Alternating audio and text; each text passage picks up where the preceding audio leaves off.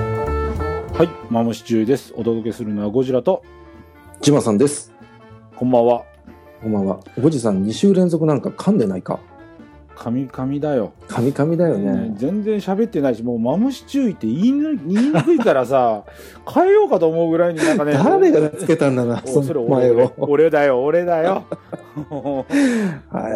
番組名噛むようになったら終わりだね、ほんと。うねんところでさ、え。はいはい。島さん車ってさ、うん。今の乗ってる車ってもう何年もう何年かな ?10、平成15年に買ったから。うもう12年、3年、ん、そうだね。あ結構乗ってるね。うん。もう一個の車も10年ぐらいでしょ。おーもうね、ローン終わった車ほどね、ありがたいものはないよ。そうなのうん。うんあの、払わなくていいから。かあまあそうだよねあと維持だけでそうそうそうそうだ。よねもうかかるお金はないからね、うんもうどうせ今更売ったって二足三本だしさ。うんいや、それがね、うんこれはその、えーっと、10年、9年乗ったボクシーがうん60万つくらしいのよ、まだ。あなんではいあのね、その初めて車を買うような方の年齢層に、ああいうボクシーとかいうのは人気がすごくあるんだって。あーじゃあ人気で値段がそのまま維持されてる感じかまあまあ、そういうことですね。だけどやっぱセダンとか売れないんだよね。そうだよねセダンって買わないかな、どちらかというと居住性のあるタイプだよそうそうそねうみんなで、あの、その、名三角にして、あの、コーナーを駆け抜けるっていう人よりも、うんみんなでワイワイ行ってキャンプしようぜっていうのが増えたって話ですよでゆっくり座れて天井も高くて、そうそうそうそう荷物も積めて音静かで燃費がいいよっていうのはやっぱ人気なんだろうね、です。そうかいやいやほもうね俺もさ最近もう車なんてさうん、もう買えないしうん、でまあ今の車も飽きたなと思ってさ、うん。で中古でもいいかなと思ってたのよなるほど。そしたらねあのーこれオートブログっていうやつに書いてたんだけどほう。えっ、とね走行距離がね、うん。えーわずか4500キロほう。 マクラーレン F1 の中古車をね、いや、ちょっと待って。マクラーレンが販売中なのよ。ちょっと待って。はい。それ元で、あの、奥行くやつじゃなかそうっそうたそかいうそう。あのーね、あの、3人乗りでセンターにドライバーが乗ってるあそうそうそうそうそうそうあれえー元値が大体1億ぐらいかな。だな。うん。ほでで、でね、一応ね、まあ、これ確かね、100台限定だったと思うんだけど、うん。うん。えーシャーシ番号が69番。おお。 1998年に製造された車と。うんうんあーなでるほど。ね、やっぱ見たらもう程度良さそうだからね。うん ほう。っていうかねこの車ちょっと改めてさ、うん調べたんだけど、うん。まあ、さっき言ったようにまあえーっとねえー100台生産の車なんだけど、うん。えー排気量、うん。えー最高出力か、うん。えーまあ、排気量はせんえー6.1リッタ ー V12DOHC48 バルブ、えー駆動方式は MR ですねミッドシップスですねうん。最高馬力、えー最高出力が、えー636馬力最大トルク、えー、66.4キロ6速マニュアルですねおあお。ーで最高速がですね、うんえーえードイツの、えーあそこでテストコースで測って9キロぐらいある直線があるところがあるらしいんだけ どそこで測って、えー391キロうわまあノーマルで。ですね何もいじってない状態でまあそういう軽い車素晴らしい車なんです素けど晴らしいね。ほんでこれねうん。ただあのフェラこれにまあ対応対抗というかうんうんうんうん。あのよく言われるフェラーリのさおい。 F40 とかさ、まあ、うん当時で言ったらまあ F40 なんだけど、うん。そういった車をなんかこう意識して作ったのかなと思うじゃないうん。で違うのよおこれはねあのねゴートン・マーレーっていう人が、えー設計とかそういったところに携わって作ったんだけどうん。この人が参考にしたのがねうん。ホンダの NSX なのよあ、そう。 NSX を買って自分が買ってそれを乗りながらこの車を開発したんだってなんか嬉しいね。でなんでかっていうとうん。あのスポーツカーってこういうジャンルの車っていうのは街乗りなんかどうでもいいとうんうん、まあそうだようね。んただサーキットでもうそれこそ横地感じながらかっ飛んでいく車だよっていうのが、うんうんそういうスポーツカーっていう概念だったんだけどうん。ホンダのあの NSX は街乗り、うんと。てもた、えー楽しく快適に運転できると、そう、ゴルフバッグも2つ積めるっていうそうね。そうだからこれが、ほんうんこれからのスポーツカーだっていうことでああ、なるほうどん。でこの人はマーレっていう人は、えーまあ、そのマクラーレン F1 がね、うんえー10点満点ならばうん。 NSX は7点、おうまあ、まあ参考にさせてもらったんだけどうん7点、うんで F40 はねポルシェの959はね、うんあの2点か3点だよ とそういうことだからもういかにその車というものがサーキットで走る以外のところが大事なんだよっていうのを、うん。このマクラーレン F1 はねうん考えられて作ってるから、まあ中古で買って、まあ、日本で乗るのもいいのかなと思って見たんだけどおう値段はねさすがに乗ってないのよえあ、そうなの乗ってないので、ねあのーこれさまあ、うんこうこういうの買う人にとってねうん。あのーまあ古いことわざにねうん。あのー値段を尋ねるということは購入する金がないということっていうのがあるらしい、ほう。だからこれいくらなのって聞いたらもう基本は買わないよとうんうん。欲しいっていう人はこれもう取るんだってもう要は値段競技間でこれ買いますっていう意思表示を先にするっていうことなんだろうね。ああななるるほほどどねねと思いながらね、うん。ただやっぱり1億で売ってたものはやっぱりね1億以上なのにもうあの物がないからさ数そうだよね億円っていうのでまああのマクラーレンに聞いてくださいマクラーレンの中古車の部門で販売だからさなるほいうということになっておりまど。すすすごいね。すごいんだよだからでもね今見てもやっぱかっこいいもんねまあねうん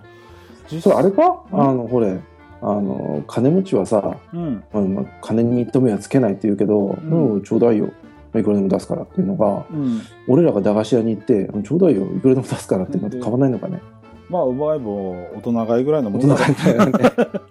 いいよ、それぐらいならって。そうそうそうあ、そうん、いやーでもこういうの確かにこの車すごいなと思ってたけどやっぱりやっぱりこういう車欲しいよねあのう。ままあね。あそれはかみさん子供乗っけて乗る車じゃねえけどさうん。一人で乗ってこう楽しんでこうねこう悦に浸る車なんだけどさうん。なんか乗りたいよなと思ってねそうね。もうやっぱもう、どんだけ頑張っても、まあ、あれかな。あのロータスのエリーゼとか、うんアルファのなんだったっけ ?C4 だったっけうんだね、はいあと、ん最近見たのがあの、えーロータスのセブンおあのルパン三世の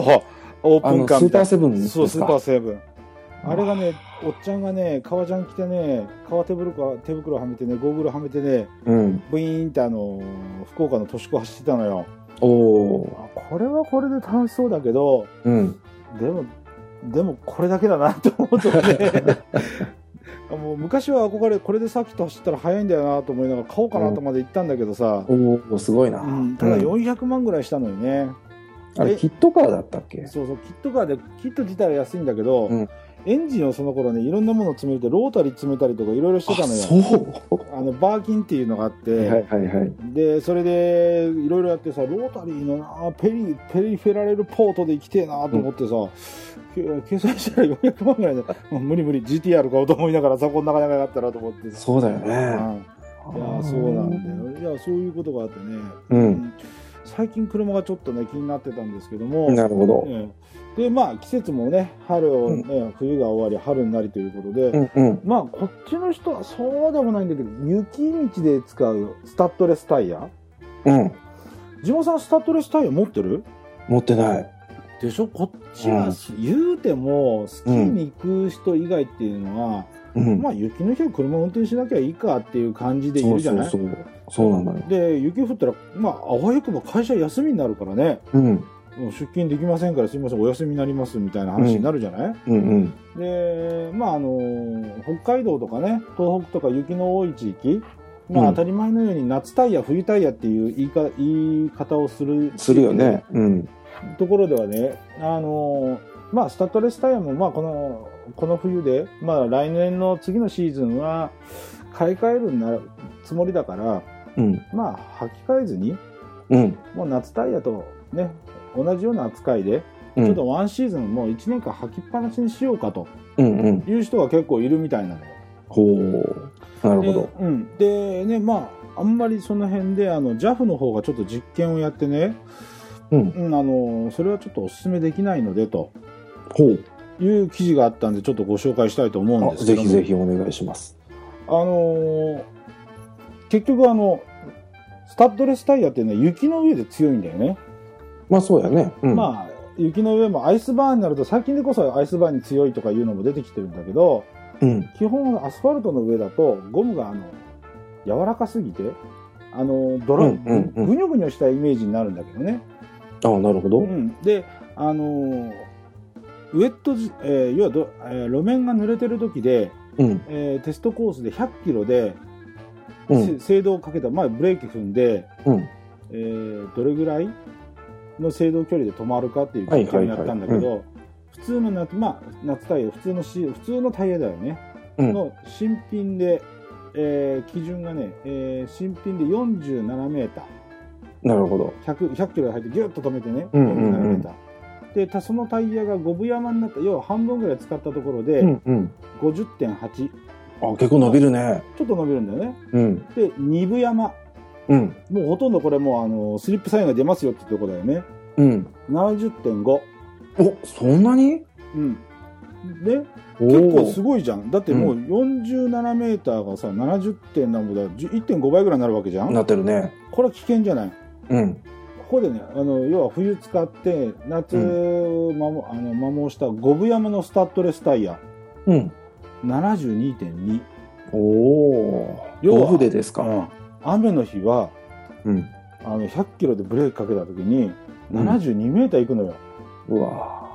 だから今の車っていうのはーうん。あのアンチロックブレーキがついてるからうん。あの目いっぱいバカ踏みしてもガガガガガってうんだからうんうんうんこう制動をコントロールしてロックしないようにいくわけじゃない、うん。だからあれっていうのは逆に言うと最大にそのタイヤの性能を生かしながら止めていってるわけよ、そうだよね。楽なシステムなのねそれで72メーターだから、うわかなりこれはちょっと危険じゃないですかとーなるほど。いうことでじゃあこれが雨の日じゃなくてドライ晴れの日だあったそらうそどううなそのかう。気になる気になる。で、あのードライで100キロで新品のタイヤ、うん。まあ、あんまり変わらず47.5。あ、そう。うん、ほあうんま変ほわうんないのよ。変わんないねう。ん、で、今度五分山うん。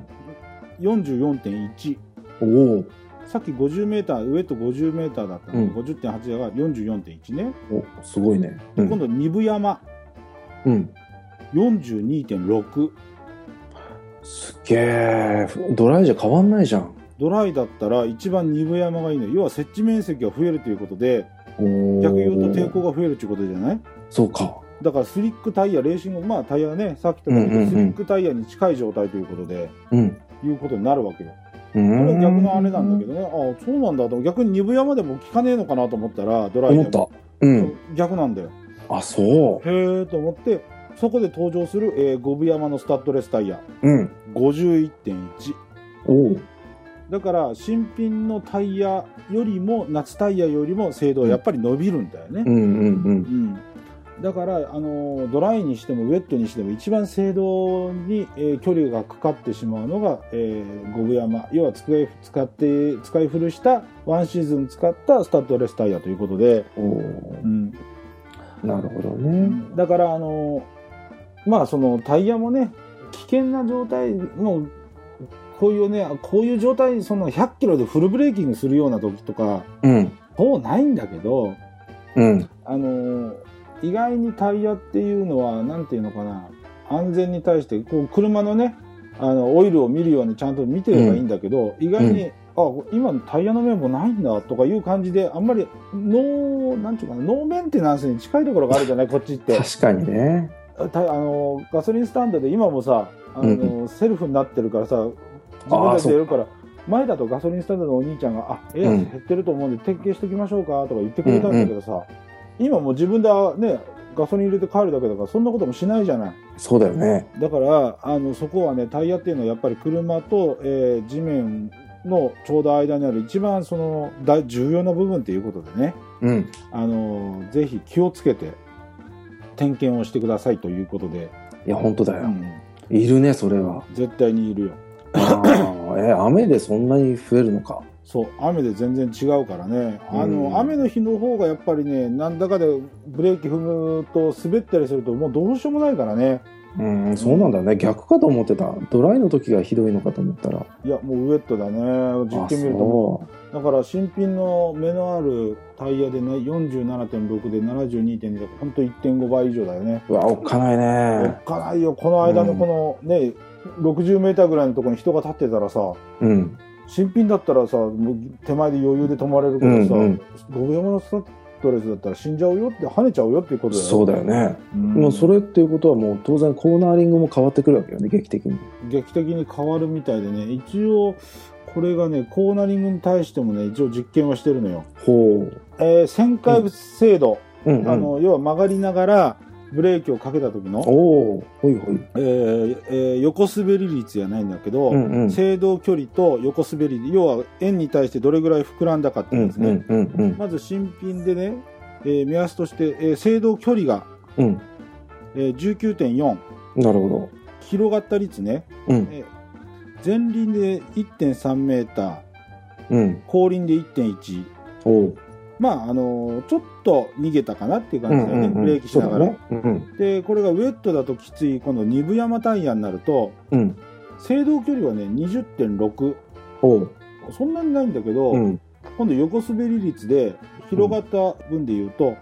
前輪で2.6おおなるほど。後輪で2.2だから新品のタイヤより約倍なんだよ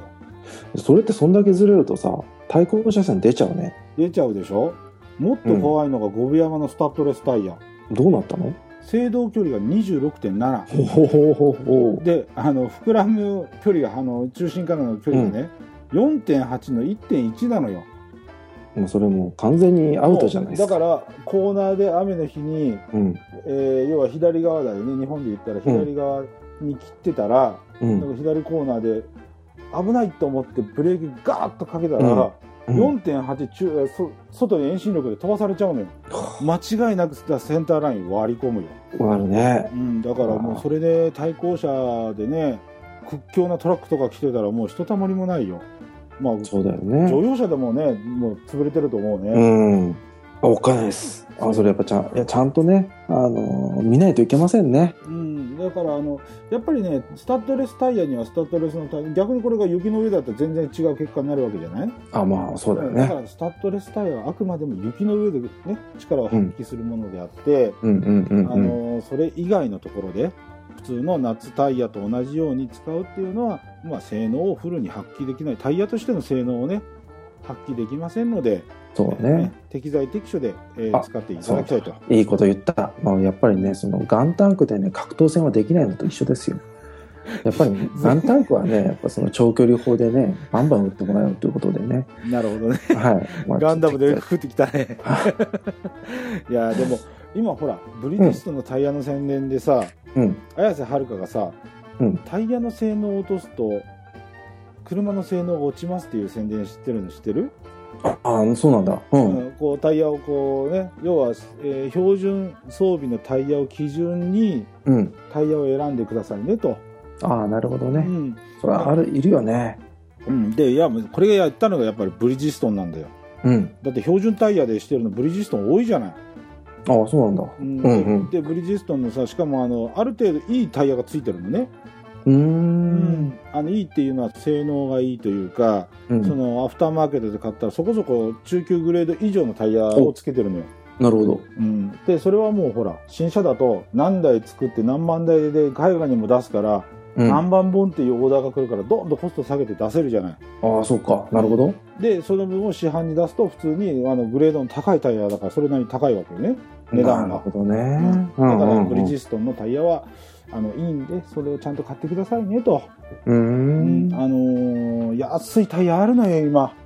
あるね。なんか聞いたこともないのが。そうなんかこれなんて読むのアルファベットっていうのがあるじゃない、うんで店員さんに聞いたのようん。悪いんだけどビルジストンとか横浜のタイヤとうん。このタイヤってこの外国で作られてるタイヤってどう違うのって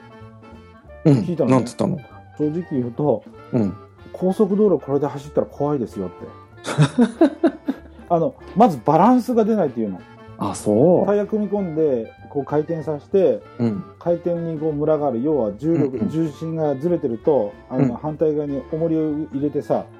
ババラランンススを取るっていう、ね要はそれ前輪でバランスが狂ってるとものすごくハンドル取られたりするじゃないうんなるほど。まずバランスが取りづらいとおおー。いうのは言うし、うん。劣化がねうん。タイヤの目がなくなる前にうん。側面うん。そこがひび割れますとおお。だから あのタイヤの目があると思って安心して乗ってると、うん横がちぎれますと、バーストしますよと。それが高速道路だったら怖いですといやいや、危ない危ない。で本当に減らないんだって硬いから、なるほどね。うん、だからもう全然ねまあ乗ってる方で目もあるから大丈夫と思っても横からもう腐ってくるからダメですよってということは当然にグリップ力もあんまりないわけですな。うんなんかすごいやっぱり雨の日もドライの日もなんかね、なんなんて言ったかなこう手応えがないって言ってたかなああ、それわかるような気がする。うんなんうんうかんこうぐっとこうあ踏ん張ってるっていう感覚がないんだって、なるほどうね。ん、だからその辺を気にしない人はそれでいいんだろうけどうん。俺的にはやっぱりねタイヤで俺的にはなんていうのかな昔の経験で言うと命も助けてもらったこともあるしうんうん。いやあのねさっきと走ってタイヤでこんだけ違うのかっていうのが分かってるしなるほど。だからうちの今あの今乗ってる軽自動車のタイヤ変えようやって行った時に、うんうん。片や4本でよ1万円組み込み工賃込みっていう計算があるわ けおうおうででも俺はね片やまあ2万5千円うん4本でねうん。それでも安いよ昔に比べればうん。え片やこっちは俺のはあのー俺はその時ダンロップ選んだのようん。あ違う横浜だなるほ横ど。浜タイヤ選んだのようん。で片やその外国製なわけようん。女性から言ったら同じタイヤでしょ って両方つくんでしょってじゃあ安くていいじゃんって言ったわ けうわーなるほど。まあまあ、まあまあね、知らない人からすればねいや。、うん。多分そういう感覚の人が多いと思う特にあの女性の方とかねうんうん。だって移動手段でそんな飛ばさないし危険なこともしないし、うん。ね、そういうふうに言うんだけどなんて言うんだろうな俺的には怖くて乗れないよと、そうね。うん、俺は思うのねうん。そら乗って知らない間に乗ってまあ運転しても別になんじゃないのかもしれないけどうん。でもねいや俺の車はこれにしてよって言いたくなるわけ さわかる。なんかそういうのないあるあるある。あるよ。でしだょって、何よ、普通通りに、あのブレーキングかけてうんグッと押さえて、あとはこうあータイヤの、ね、成り行きでグッとステアリング切ってそのままスーッと曲がってくれれば気持ちいいからねうん、そうなのよでコーナーでもさ直進でもさ、やっぱりハンあのハンドルに伝わってくる感覚ってやっぱ全然違うじゃないタイヤによって、うんうん違う、扁平率変えただけでも全然さインチアップしただけでも違うのにさうん、タイヤの性能変わっちゃったらさもうどうしようもないからねいや本当だようんねえいやもう本当にそう思いますよ、ねやっぱりうちのかみさん本当機械音痴で運転もするんだけどあの超コスト的コストに関してはうるさいのねなるほどランニングとかねランニングコストとかね、うんうんうんその原価償却率みたいなことまで言い出すわけよ、 まあ家庭内にそんなもん持ち込むなって言うんだけどさだからタイヤもそれで言って要は、まあ、車検も安い方がいいんじゃないって言うんだけど、うんいや俺はもうディーラーに出した方が、あじあのー車検の時に不具合直してくれるからねそうそうでなおかつ行きつけになっとけばそんなに高くないのよ、そうねうん、うんで俺の場合昔いじってたからどこでもいいやって言ってたけどう今ん車いじる時間ないからさ、ああそうかだからあの悪いんだけどもそのメーカーのちゃんとしたディーラーに出して、うんうん、少し高いだけうんまあそれぐらいだったらでも今オイルの無料券くれたりするからさ、あそうん、だから結局あんま変わんなくなるのよ2なるほど年 ,2 年間通して考えればねううんうだかんらそっちにしようって言うんだけど片やほら何万円とかって値段でもう広告でダーンと出してさ、はいはいはいはでいガソリンスターで言ったらさ1年間何円引きしますみたいなうんオプションがついてきたり、いろんな今車検でほら競争やってんじゃんなるほどああいう方ここでいいんじゃないって言うわけよ。まあね、あの、財布を握る主婦としてはね、 まあ、わからんじゃないけだど、だって1万円ぐらい違うよって言われるとさねそこに安心というものがあるんだよって俺は言うんだ けど分かってくんねえのよえ、なるほどね。もうだから俺はここじゃないとダメっていうもう最後押し切るんだけどね。うんう。うんまあ、あの、それがね、あの、事故のリスクを下げれるなら、それは本当はいいことなんだけどね。事故のリスクもそうだけど安心じゃ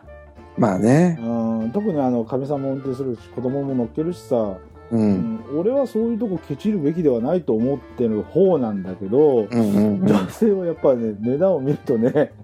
あのっぱり二の足を踏むのかね。二の足を踏むのでこっちとあんまり変わんないならこっちでいいんじゃないみたいな ね車検ちゃんと通るんでしょみたいなねいやそもそもそうだけどさみたいなさ、まあそうだよね。笑っちゃうだからこの辺はなんていうのかな考え方もこういう話でちょっと前に揉めたのがあの保険はいはいはいはい。うん。保険に入るときにいろいろちょっとやっぱかみさんとね意見がずれてたってやっぱりそういうところだろうけど、俺はそのなんていうのかな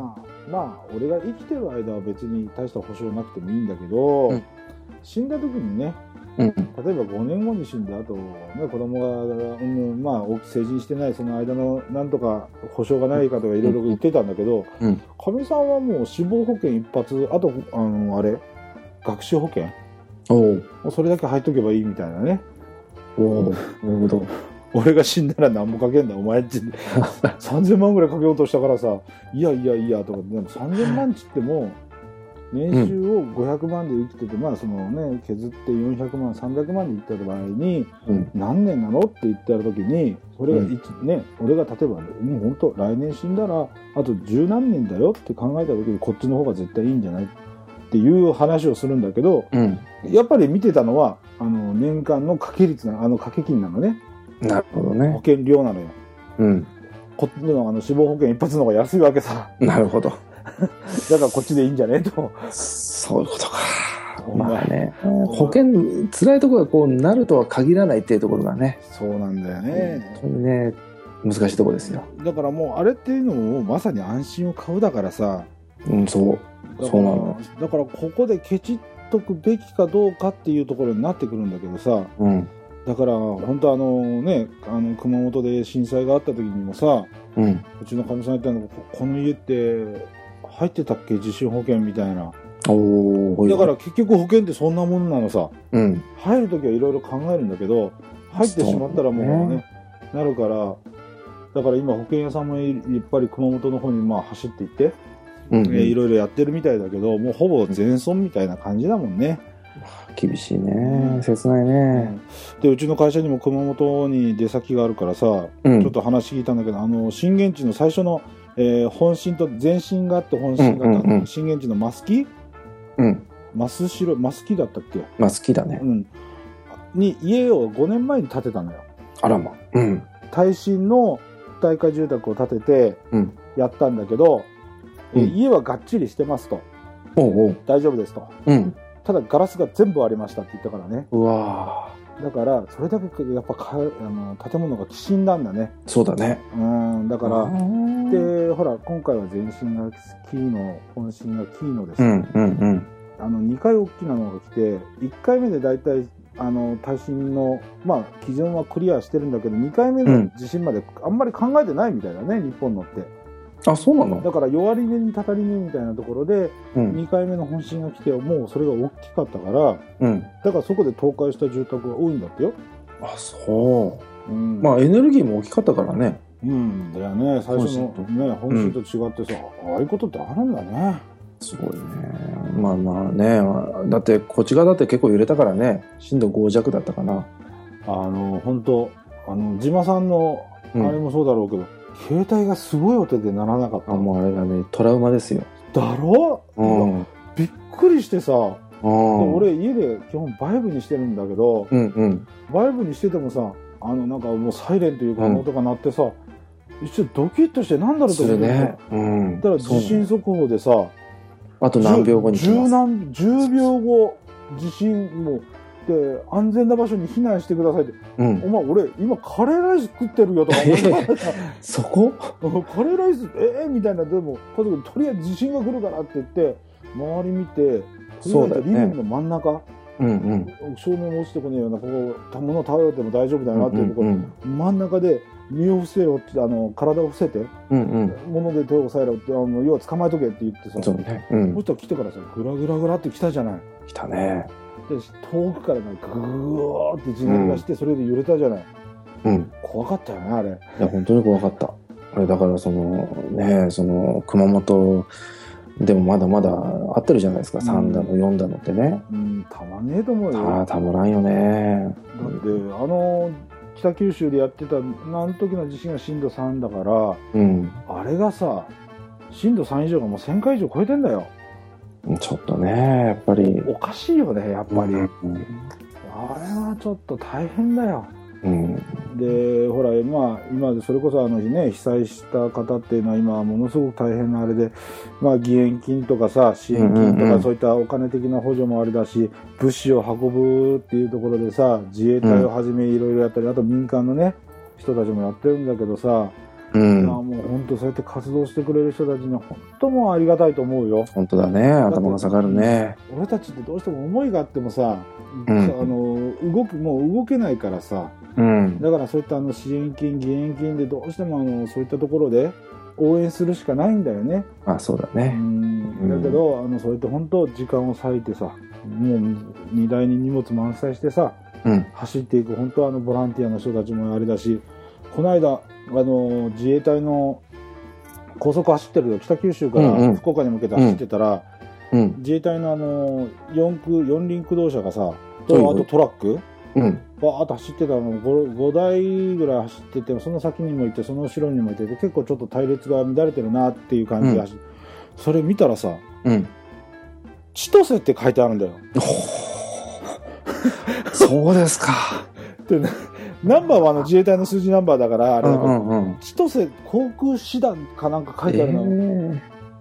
おいおい千歳っつったら北海道だぜって思えってだよさ、ねすごいね多分この人たちって休憩を入れながうらんしかもドライバー、車を動かしながらドライバーだけ変わってうん交代でずっと走ってきてるんだろうなと思ってさそれがちゃんと100キロでビーッと変態組んでいくんだよすごいねなもう本当は頑張ってくださいって助助けてください、助けてくいださいって、もう本当あなたたちしかできないことがありますんで、お願いしますって、もう本当、もう心の中で思ったよ。そうだう。ねうんんうんマムシチューお届けしたのはゴジラと、ジマさんでしたそれではまた。 「